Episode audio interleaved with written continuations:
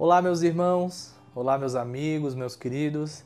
Estamos iniciando, estamos passando mais um dia juntos, aqui na presença de Deus, meditando, refletindo, contemplando né, a Sua revelação através da Sua palavra que é viva e pensando aqui juntamente com o apóstolo Paulo na carta aos Efésios sobre todas as ricas bênçãos espirituais que nós recebemos em Cristo Jesus.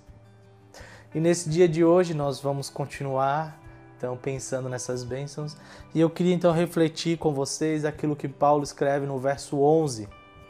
Em Cristo fomos também feitos herança, predestinados segundo o propósito daquele que faz todas as coisas conforme o conselho da sua vontade, a fim de sermos para louvor de sua glória nós, os que de antemão esperamos em Cristo. Meus amados, veja como Deus é grandioso e maravilhoso. Ele nos fez herança. Em Cristo Jesus, nós fomos feitos herança dele. Nós somos herança de Cristo. E aqui há dois aspectos que eu quero enfatizar dessa herança.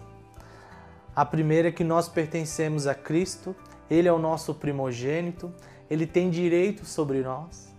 Ele é como se fosse o irmão mais velho que tem direito a uma porção dobrada da herança.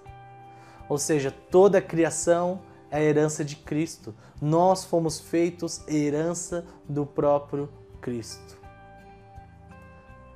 E o outro aspecto dessa herança é que nós também receberemos herança da parte de Deus. Uma herança que não murcha, que é o que fala lá em 1 Pedro. Uma herança que não fica manchada, que está reservada para nós nos céus. Você se alegra nisso? Isso deve trazer um, um, uma satisfação, uma alegria profunda ao nosso coração, meus irmãos.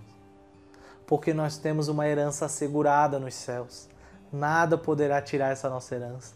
Nós devemos viver com essa esperança de receber essa herança nos céus.